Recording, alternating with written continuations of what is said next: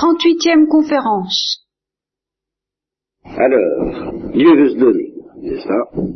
Peut-être que je partirai pas, vous voyez, je, je cherche avec vous, enfin, de, peut-être que le titre ne sera pas la Trinité ou mystère trinitaire, mais le don de Dieu. Peut-être d'ailleurs sera-ce le titre général de tout. Et en fond, c'est ce que la conférence d'hier matin m'a aidé à comprendre. C'est que l'intuition dominante qui euh, gouverne tout ce que j'essaie de vous dire, c'est celle du don de Dieu. Et ça gouverne tout parce que ça gouverne même le mystère trinitaire. C'est-à-dire qu'il y a un don de Dieu intra-trinitaire.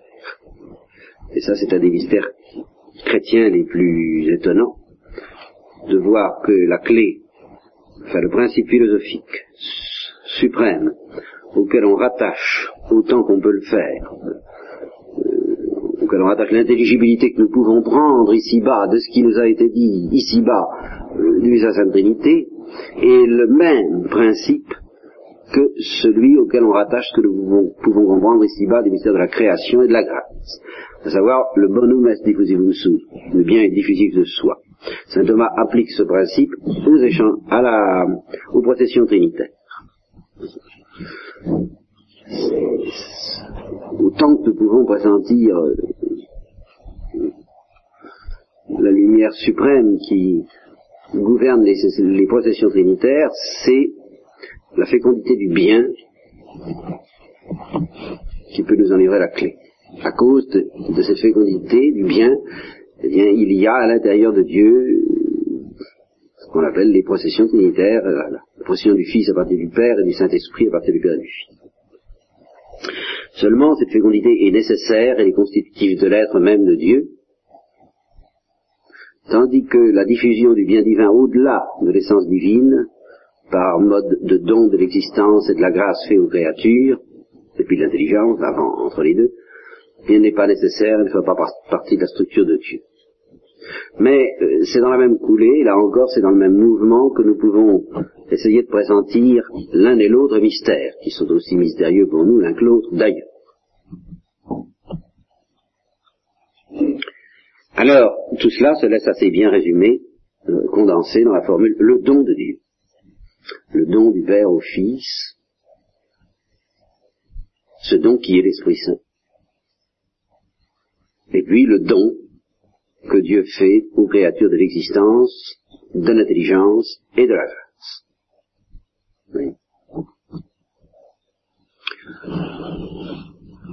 Alors le don de Dieu, c'est justement la vie trinitaire elle-même. Le don de Dieu aux créatures, c'est la vie trinitaire elle-même.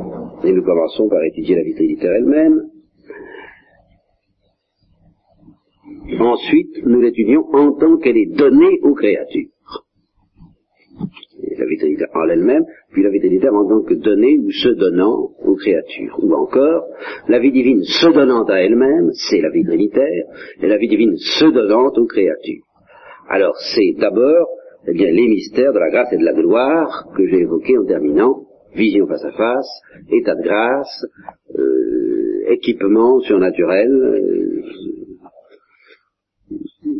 sous-marin, euh, sous-marin parce que ça, se passe dans la, on, navigue dans l'obscurité de la foi avant de naviguer à la lumière du jour, avant de faire surface et de débarquer, déboucher dans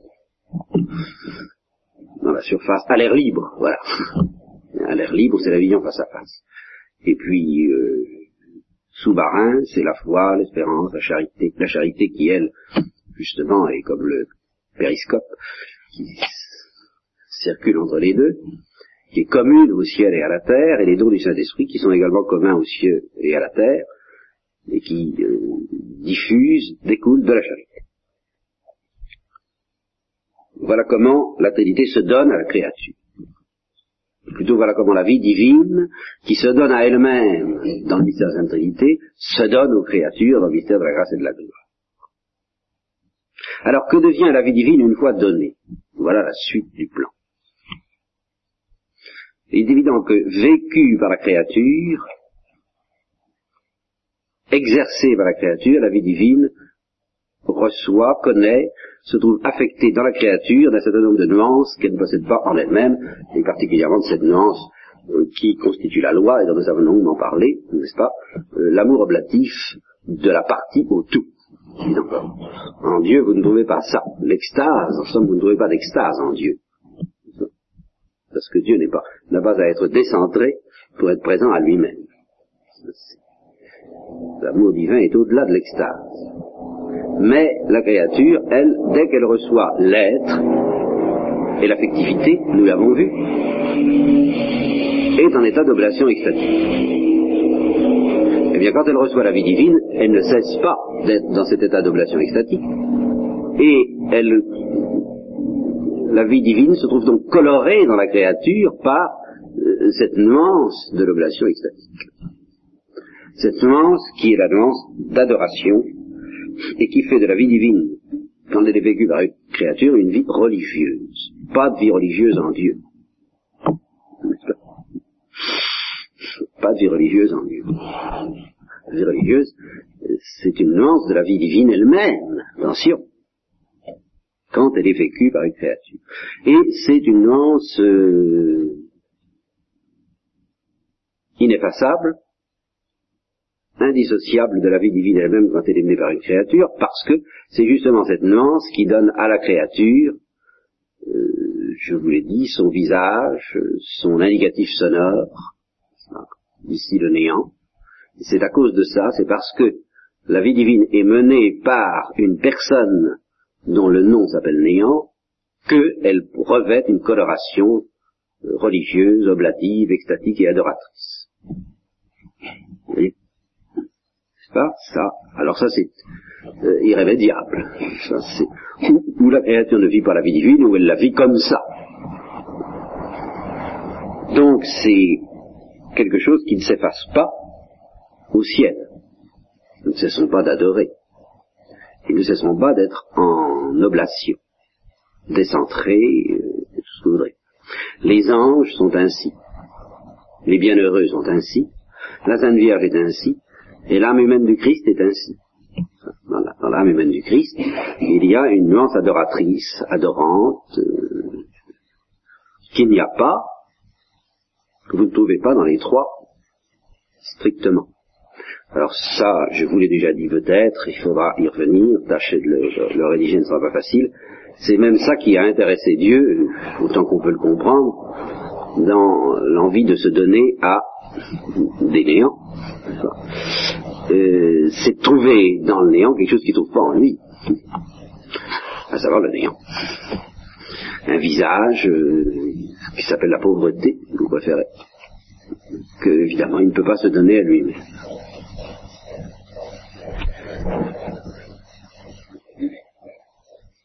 De là, toute la spiritualité de Thérèse à l'enfant Jésus, sous l'angle où elle consiste à se réjouir d'être du néant.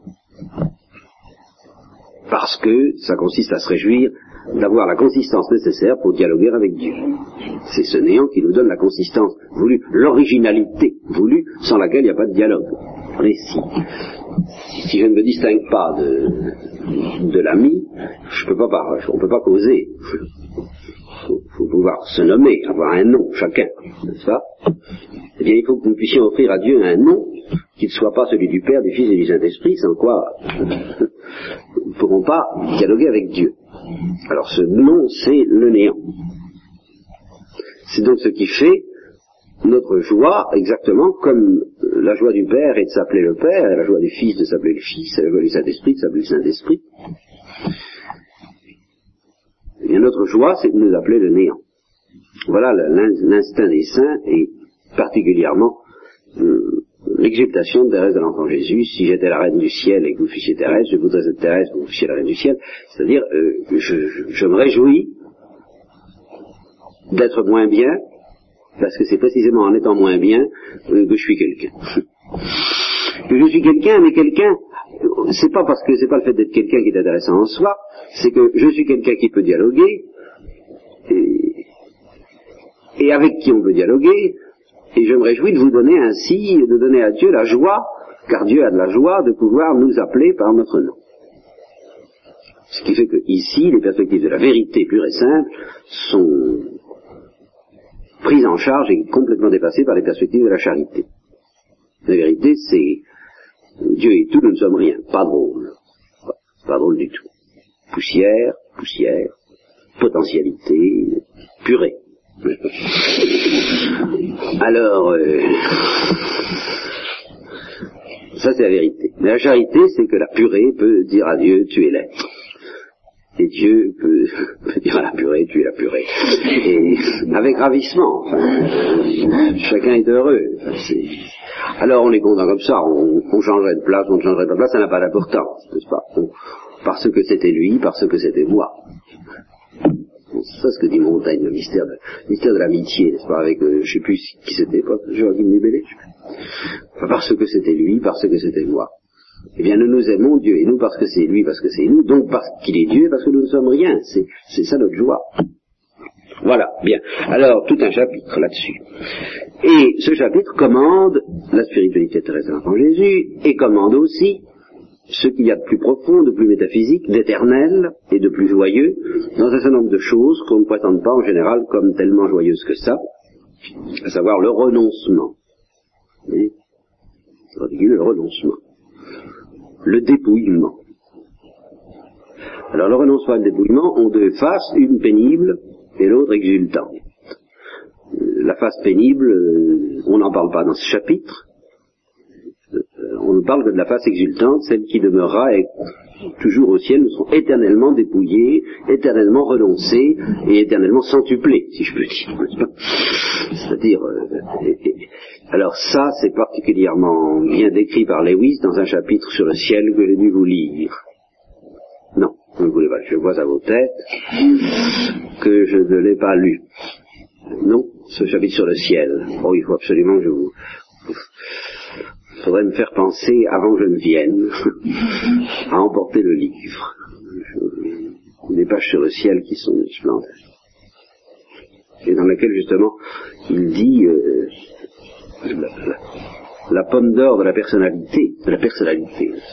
Si on cherche à la garder pour soi comme un bien, c'est la catastrophe. Mais si on la donne constamment, alors c'est cette espèce de danse du ciel dans lequel euh, le bonheur consiste à ne, jamais rien garder, n'est-ce pas? Là, c'est qu'il figure ça par, un jeu où on se lance une balle. Si, on vous trouve la balle dans les mains, vous êtes en faute. Si vous la gardez longtemps, c'est la catastrophe, c'est c'est l'enfer. Si vous la redonnez, alors que voilà, le jeu c'est de se donner tout le temps, tout le temps, tout le temps, tout le temps, et plus on donne, plus on soit, plus on soit, plus on donne, euh, à l'infini. Et c'est effectivement ce jeu que Dieu...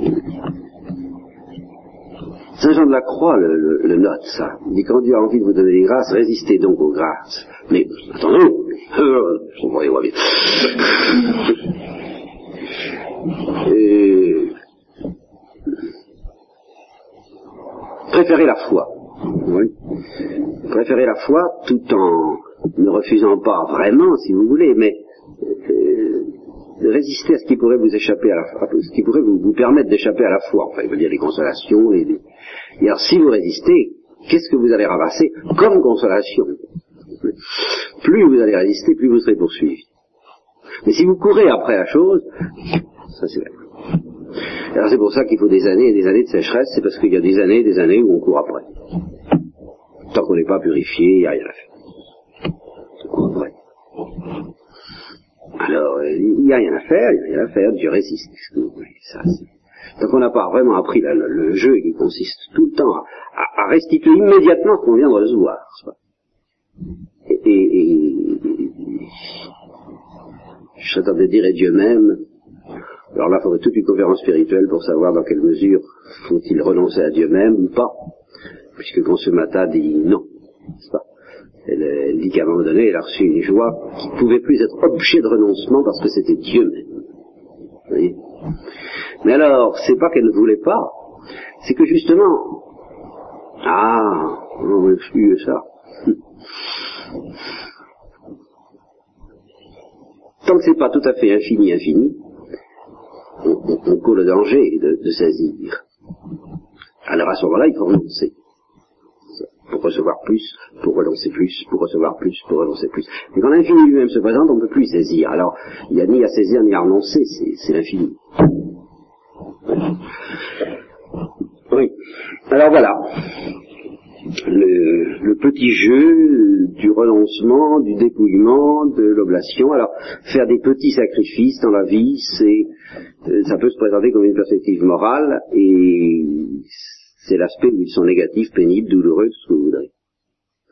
Mais l'aspect où, ils sont cette oblation et ce, ce jeu de jeter, ce jeu de jeter toujours, tout ce qu'on a pu recevoir et qui n'est pas Dieu même dans la corbeille, pour le perdre, pour le perdre, pour le perdre, et particulièrement les grâces surnaturelles. Saint Jean de la Croix y insiste beaucoup.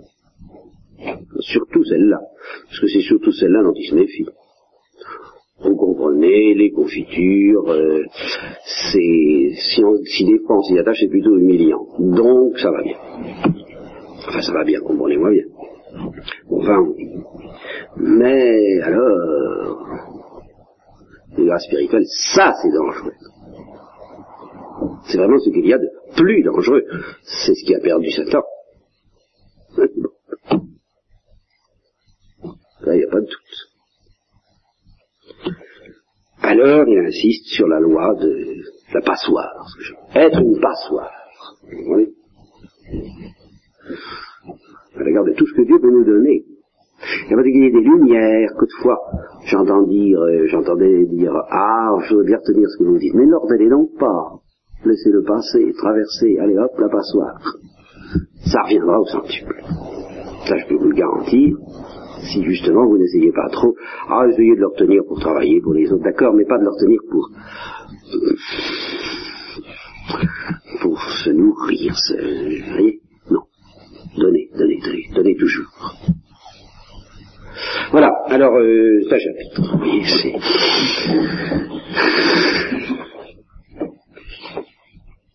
Du renoncement en tant qu'il constitue le ciel. Ça, quand les, les saints ont, ont vraiment l'impression qu'ils ont trouvé ça, qu'ils ont trouvé une clé. Alors ils jouent à se renoncer, c'est une espèce d'ivresse. Et quand Dieu voit que l'homme s'y met à ce jeu-là, alors Dieu commence à se réjouir, il trouve enfin un partenaire. Vous savez, comme quand on joue au tennis, il ne trouve pas de partenaire, ça pas jouer, il joue mal, il renvoie pas la balle, enfin c'est... Alors, on s'ennuie, alors quand on en trouve un, ah, enfin, un partenaire, on va jouer. Alors quand il trouve un partenaire qui, donne lui aussi, qui, qui comprend la règle du jeu, alors il lui en renvoie, il lui en renvoie, enfin, c'est cet échange fou entre les saints et Dieu, perpétuel. Bien.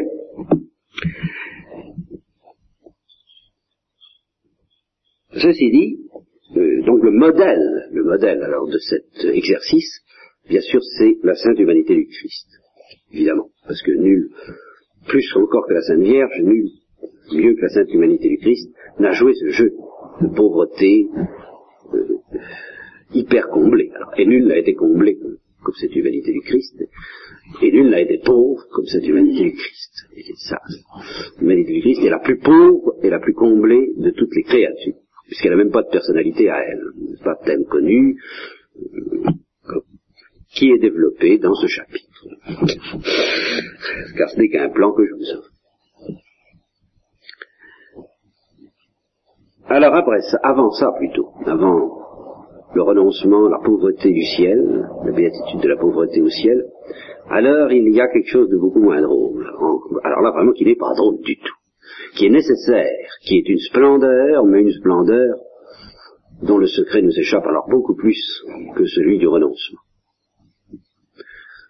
Et d'autant plus que cette splendeur, alors, elle, elle est doublée d'une horreur. C'est la nécessité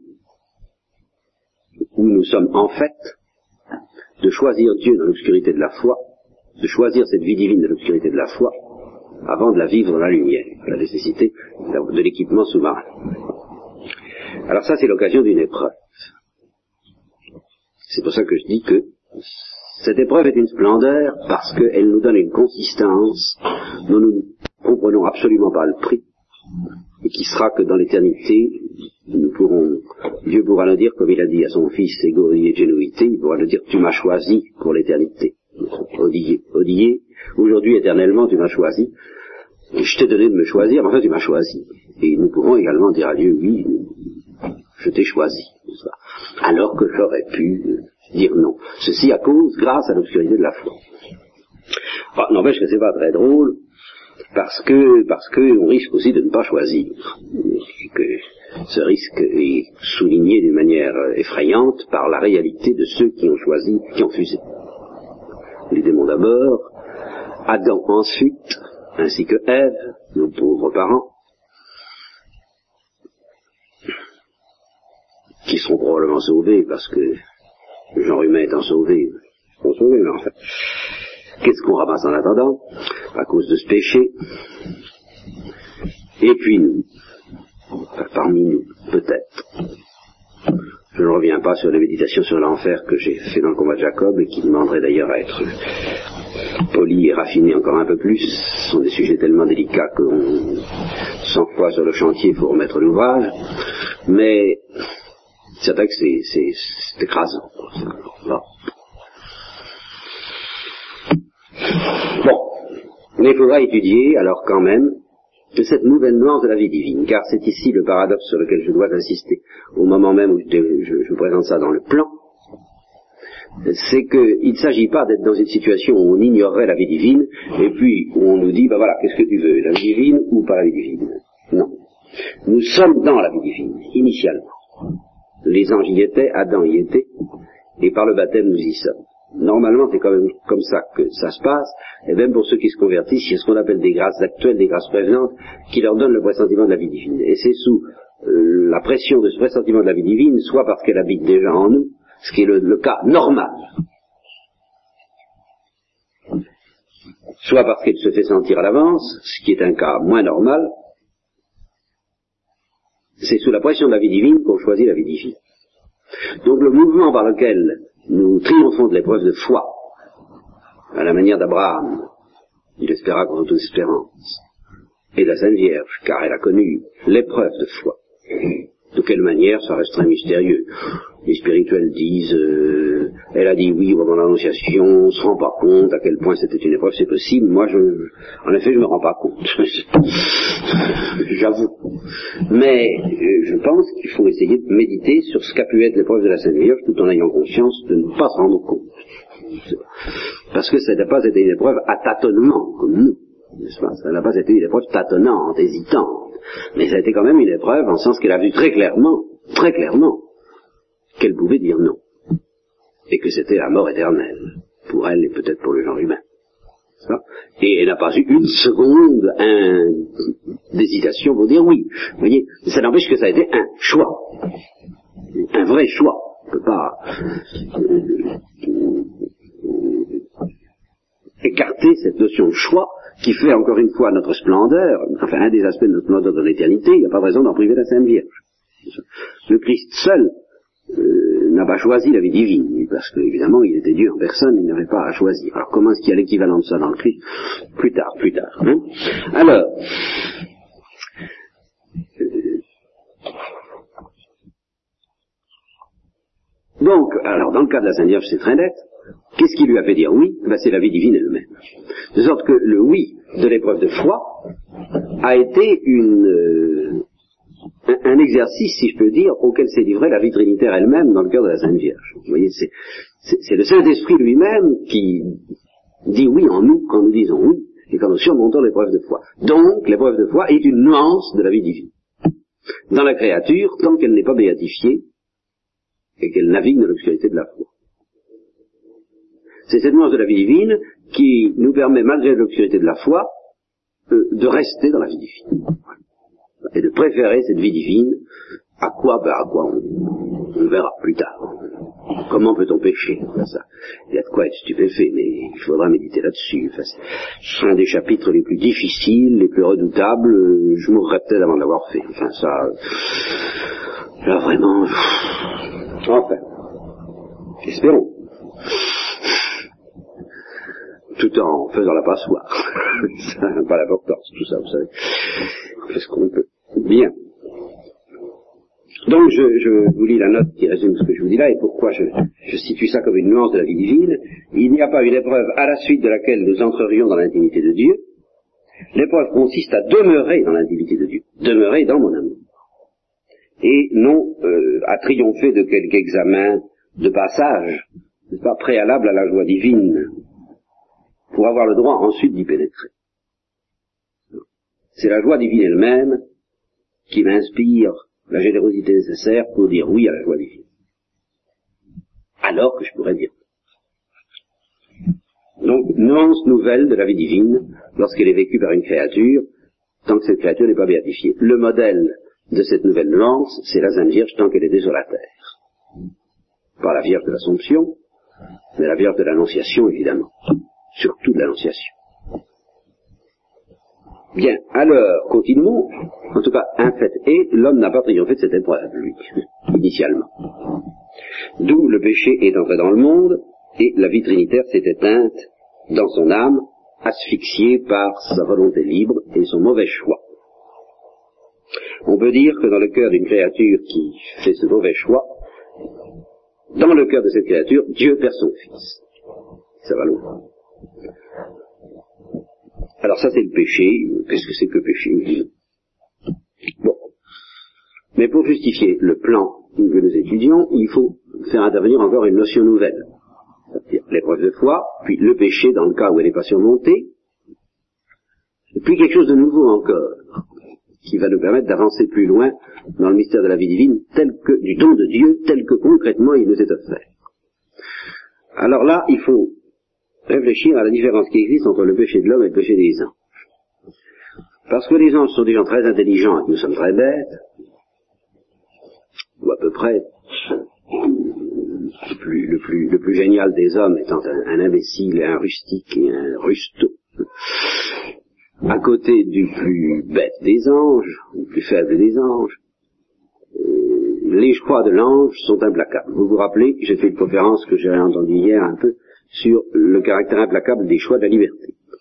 Quand un choix est vraiment libre, vous vous rappelez très bien, c'est tout à fait présent à votre esprit, je le sens, quand un choix est vraiment libre, et précisément parce qu'il est libre, eh on, on, ne peut pas revenir dessus.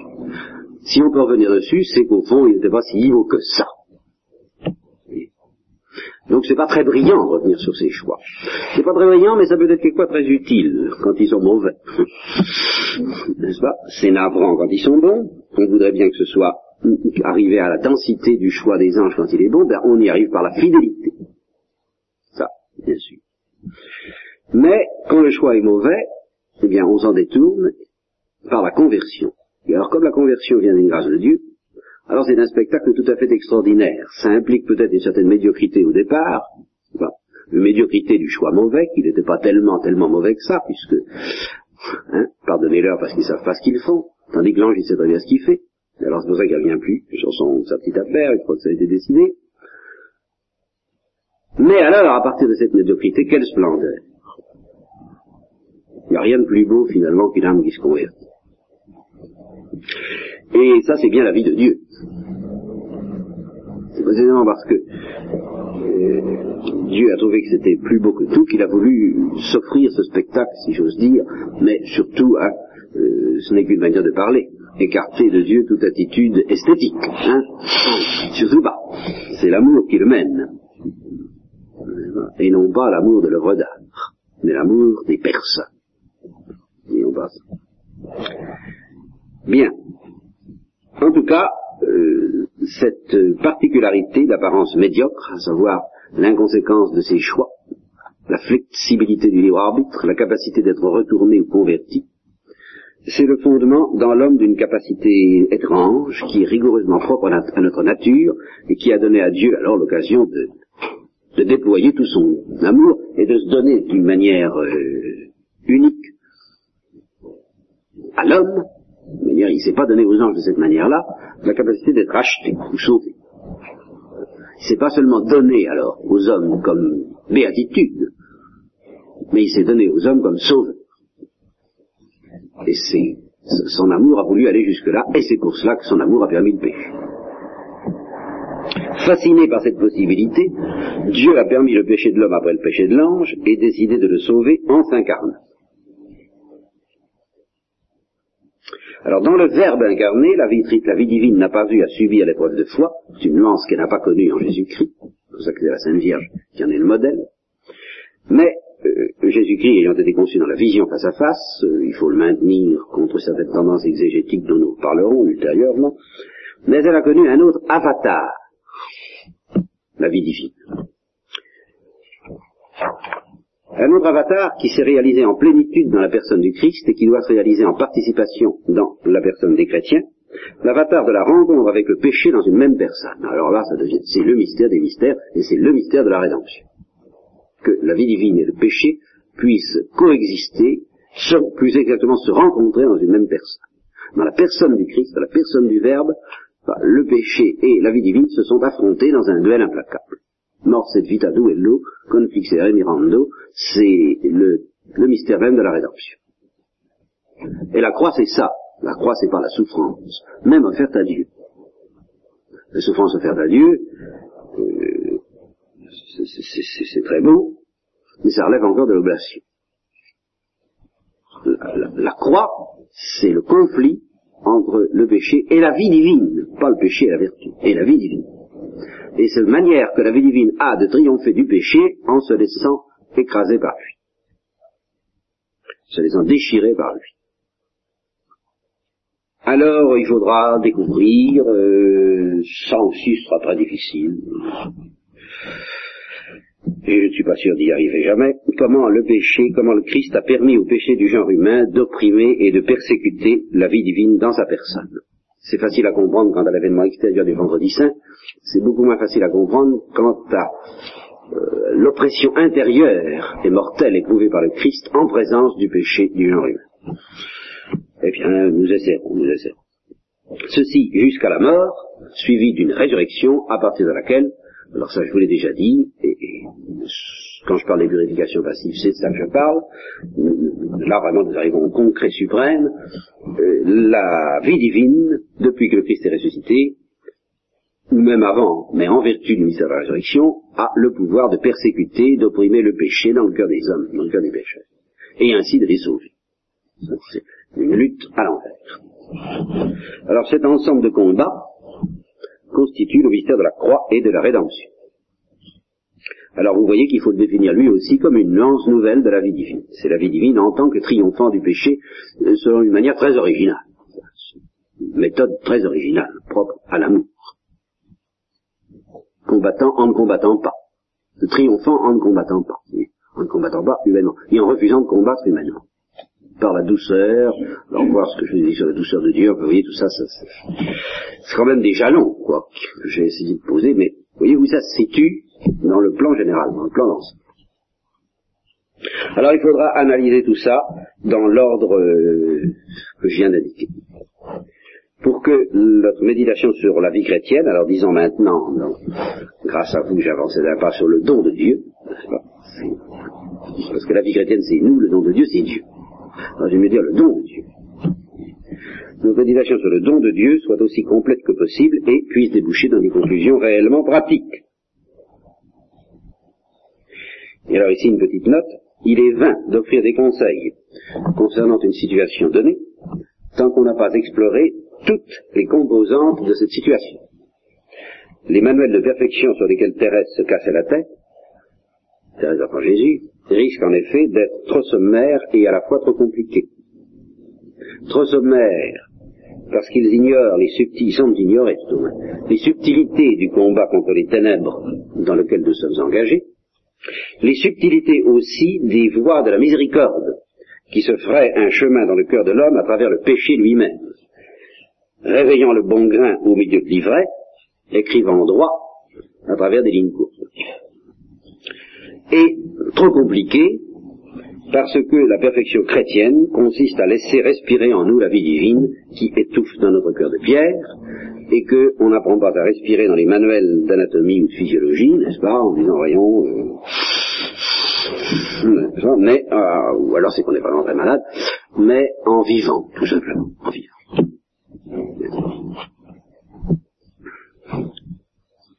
Bon, alors la grande loi pour progresser, c'est, je vous lis les, dernières lignes, n'est-ce pas, le texte. La grande loi pour progresser, c'est de se réconcilier avec ce qui est. tel que Dieu nous le dévoile petit à petit, de permettre à la lumière de l'amour de déchirer doucement les ténèbres de notre cœur. On dit souvent qu'il ne suffit pas de comprendre, mais qu'il faut pratiquer. Et Thérèse l'avoue elle-même, je ne pratique pas toujours ce que je comprends. Et certaines d'entre vous me disent aussi de temps en temps, c'est très beau ce que vous dites, mais il faut le pratiquer. Eh bien, en fait, je dis qu'il y a une intensité de vision qui entraîne fatalement un effort passionné pour agir, ou un effort non moins passionné pour fuir la vision. Il y a un moment où non, on ne peut plus rester neutre, vous comprenez? C'est cette intensité de vision qu'il faut demander. On peut comprendre sans mettre en pratique tant que l'intelligence que nous offrons est plus verbale que réelle. C'est-à-dire au fond tant qu'on ne comprend pas vraiment. Le jour où la lumière se présente dans toute sa pureté, il faut la fuir ou capituler. Seul le Saint-Esprit peut nous présenter la lumière, évidemment, mais puisqu'il le fait avec les mots de la révélation, je voudrais mettre ce commentaire au service du dévoilement redoutable.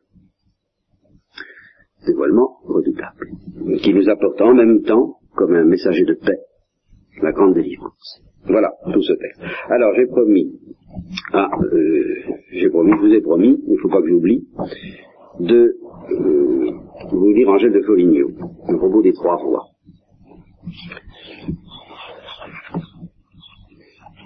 Comme il reste pas mal de temps, je vais en profiter pour vous lire tout ce qui concerne la voix négative, et peut-être aussi la voix des bilances. Pendant qu'on y est. Voilà. D'abord, ça commence par une remarque technique, n'est-ce pas?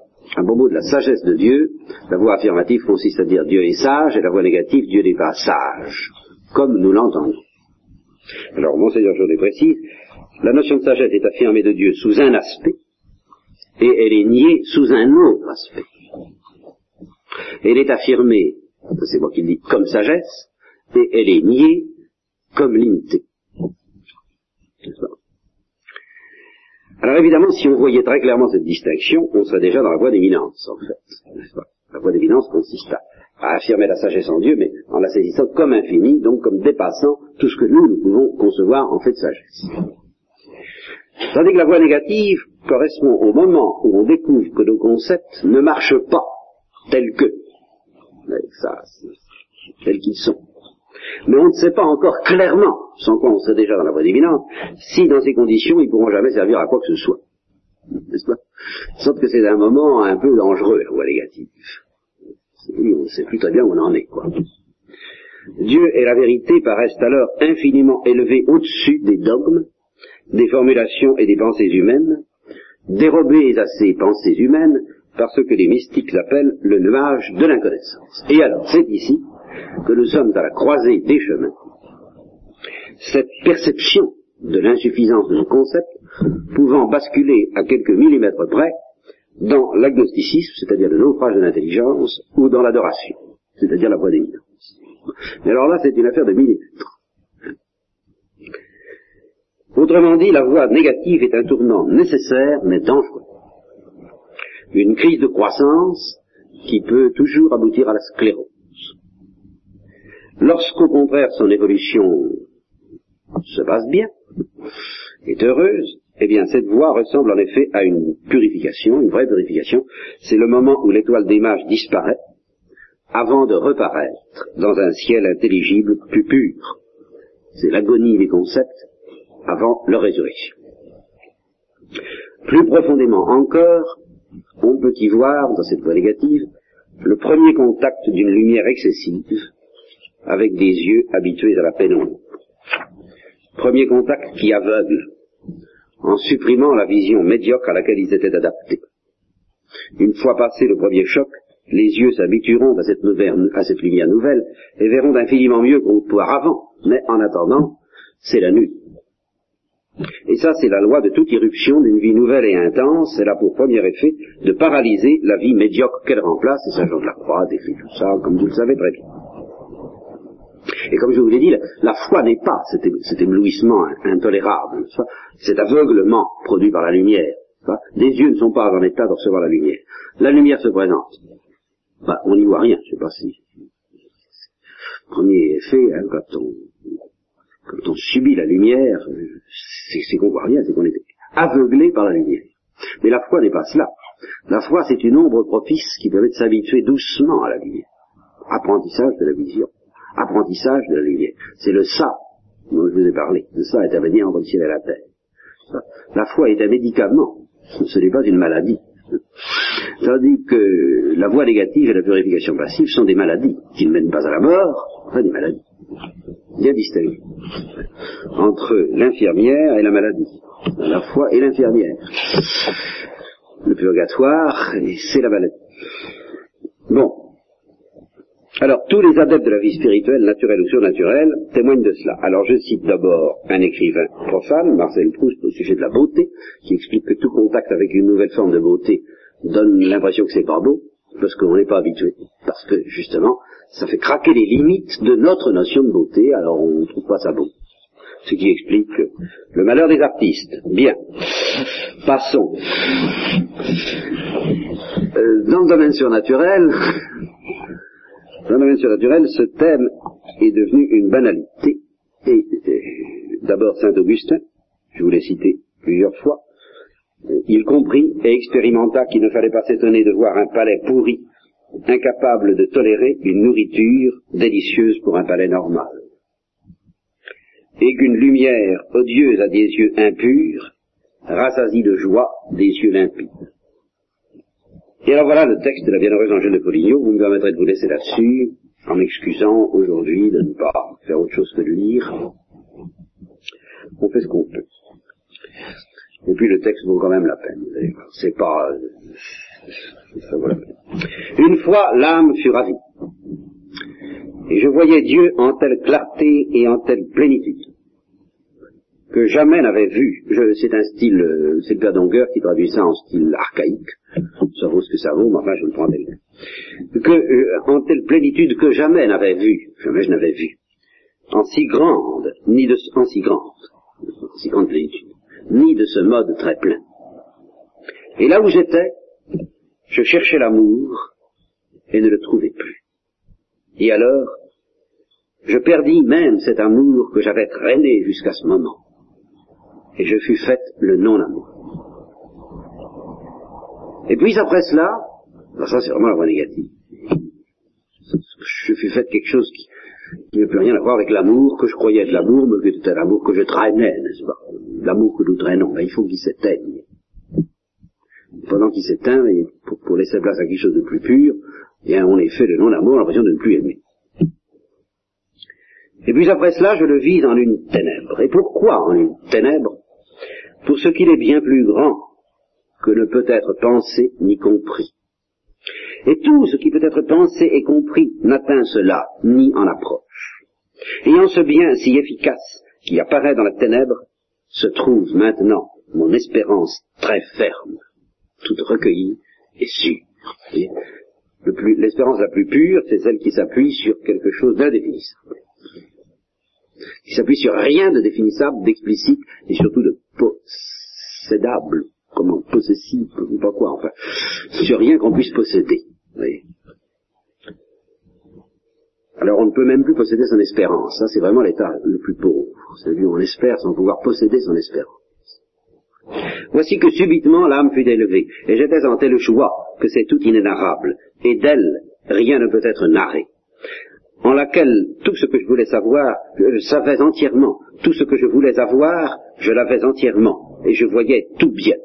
Jamais alors l'âme ne veut penser au départ de ce bien ou à se séparer de ce bien, ni qu'ils doivent désormais la quitter.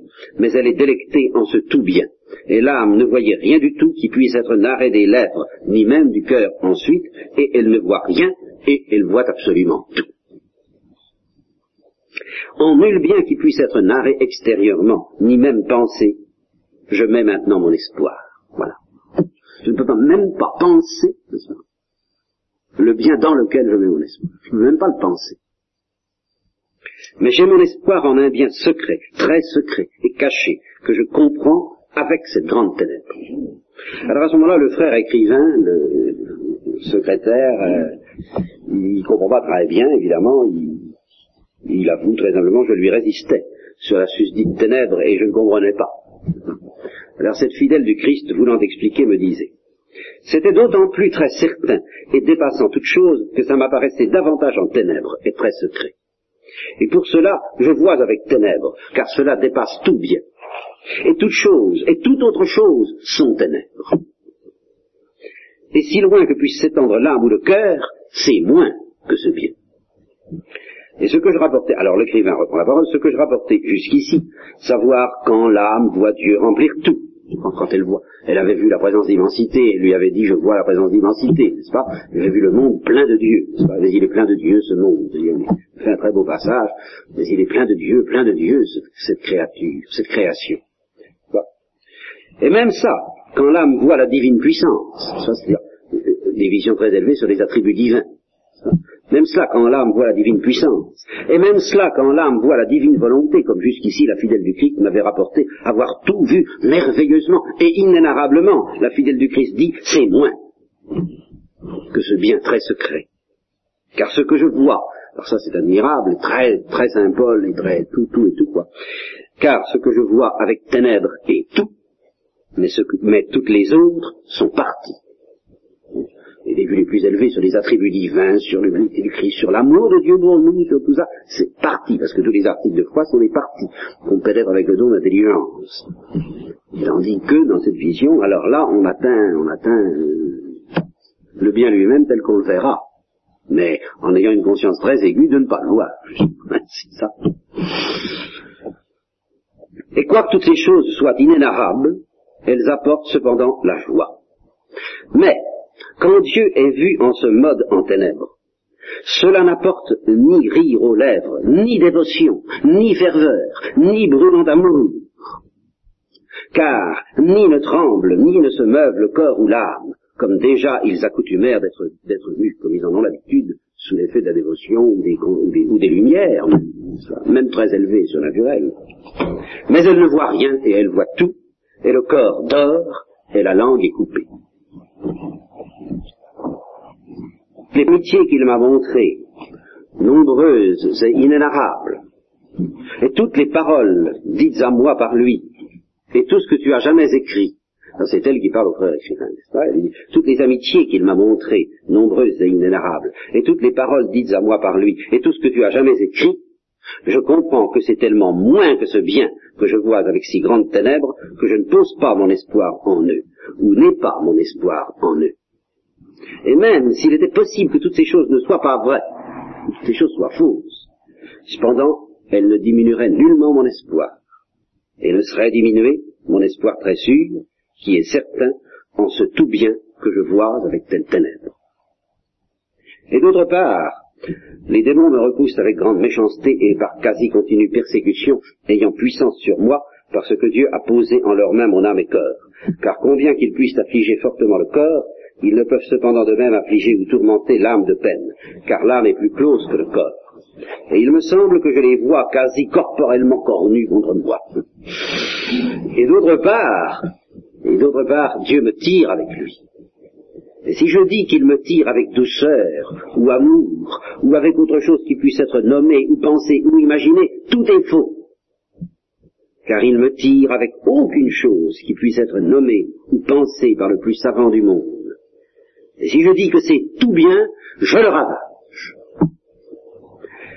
et en cette trinité que je vois avec si grande ténèbres, il me semble que je me tiens et gis en son milieu.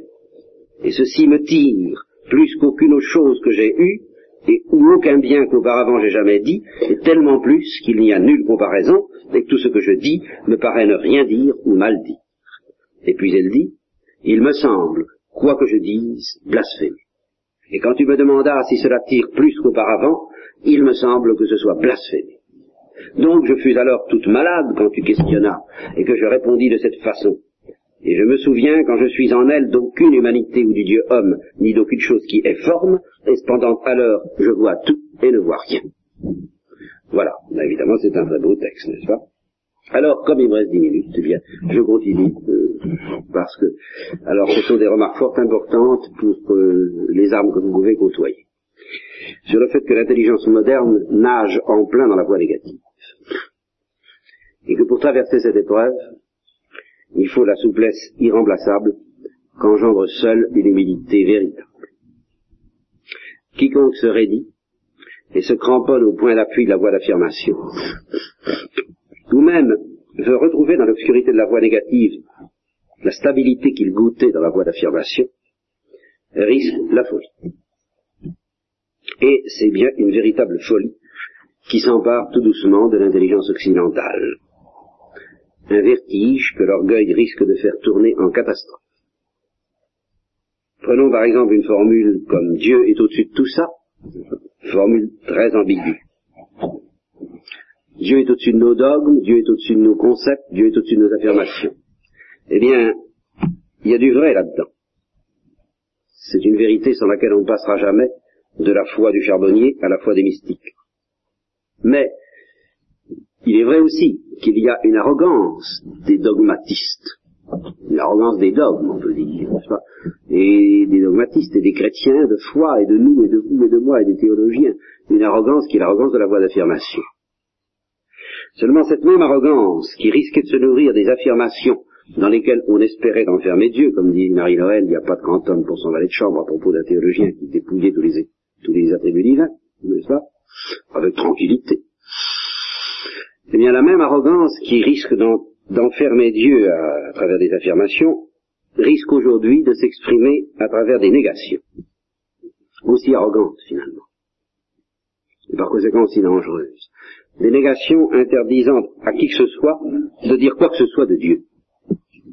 Élevant l'échec de ses prétentions doctrinales à la hauteur d'une doctrine plus prétentieuse encore, et fermant à chacun la porte d'une lumière dont elle avait cru détenir le monopole, et ainsi prend naissance un dogmatisme antidogmatique, un fanatisme de la tolérance et de la neutralité, de l'à peu près, de l'opinion, euh, qui s'oppose plus violemment encore que le dogmatisme au balbutiement de la voie des mineurs. Et alors, euh, quelques remarques sur le scepticisme, bien. Et ensuite, j'essaie de décrire l'itinéraire d'un esprit tourmenté comme Jean Rostand, qui lui n'est pas un sceptique, c'est-à-dire le propre des sceptiques, je crois, c'est de jouer avec, je dirais, c'est de flirter avec les affirmations et les négations sans, sans prendre rien au sérieux, même pas ce qu'on dit. Tandis que Jean Rostand prend les choses au sérieux. Et Jean Rostand perd petit à petit toute certitude. Il dit j'aurais traversé cette vie dans une sorte d'effarement. Eh bien, euh, c'est là un pèlerinage douloureux aux sources d'une angoisse dont Rostand lui-même avoue ne pas comprendre la signification. Il dit j'ai une angoisse, mais je ne sais pas pourquoi. Je ne sais pas ce que ça fait. Et alors il me semble que dans ce drame intellectuel, il y a quelque chose d'analogue au drame affectif du désespoir. C'est pour ça que ça peut tout de même intéresser euh, tout le monde. En effet, le désespoir, lui aussi, euh, peut comporter plusieurs visages. Il peut comporter un visage qui finalement est relativement confortable et c'est le visage le plus dangereux. Et c'est la tentation, c'est tellement douloureux d'être en détresse que on cherche à s'installer dans une sorte d'indifférence. La tentation est grande pour quelqu'un qui est en détresse de s'installer dans une sorte d'indifférence, de se calciner, de s'endurcir, de se blinder, de se protéger, de devenir un crustacé, au lieu d'avoir une peau. Eh bien, cette, cette indifférence, pour l'âme, c'est déjà la mort. Alors ça, c'est vraiment le péché de désespoir. C'est le vrai péché.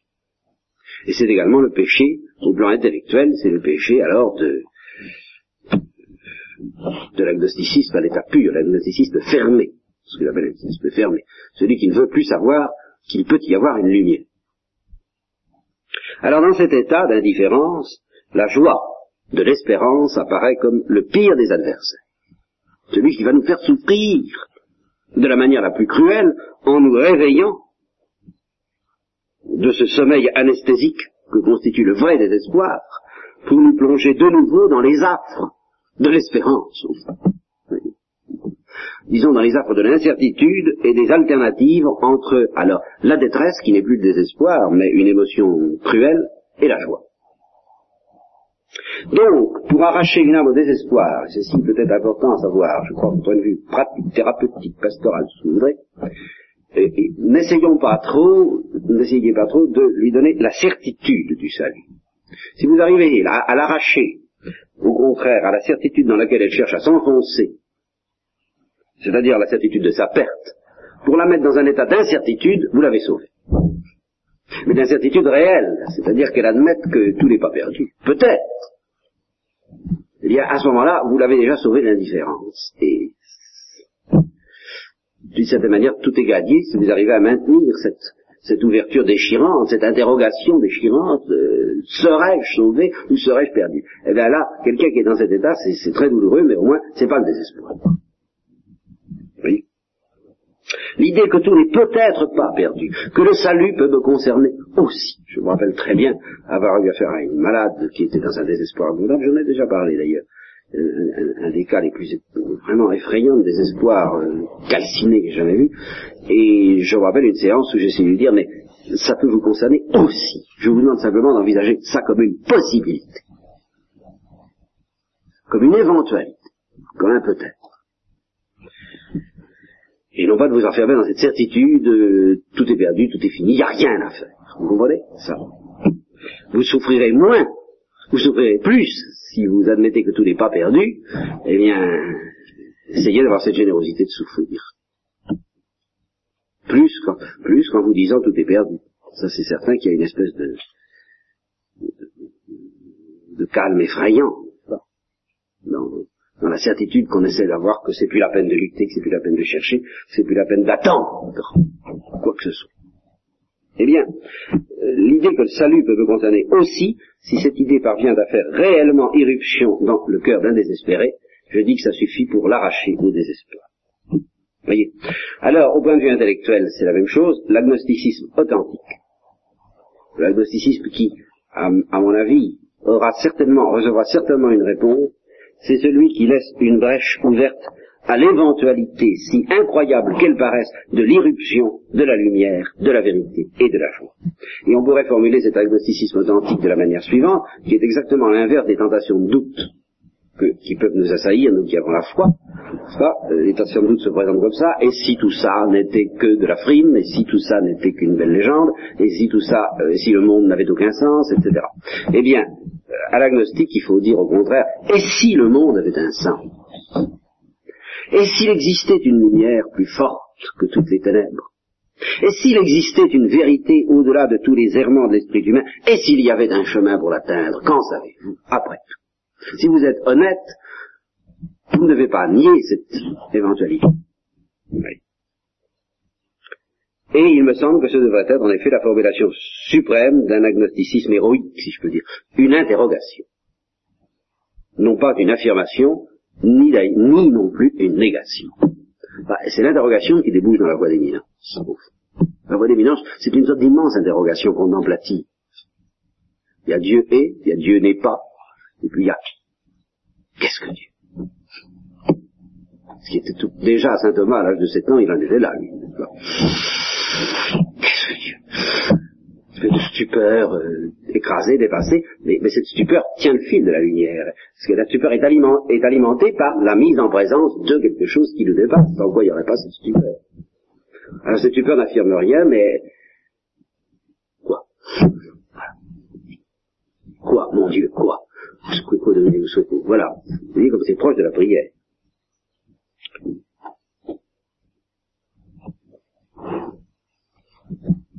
Voilà, eh ben, je crois que, nous avons suffisamment travaillé. Vous lirez ça, si vous pouvez.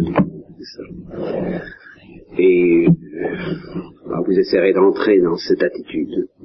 Je crois que même au point de vue spirituel, euh, ne serait-ce que pour aider nos frères à l'apprendre, il est bon d'apprendre. Et même au point de vue, vous savez, des petits, des petits problèmes de la vie pratique. Il y a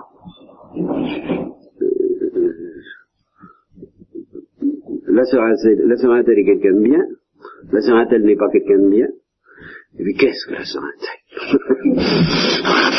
N'est-ce pas? Et, et c'est ça la charité fraternelle, c'est de se regarder avec cette même interrogation euh, respectueuse du, mystère de l'autre.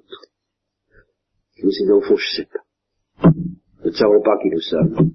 Et c'est en ne sachant pas que nous nous aimerons, si nous essayons de savoir, ça ne prendra pas.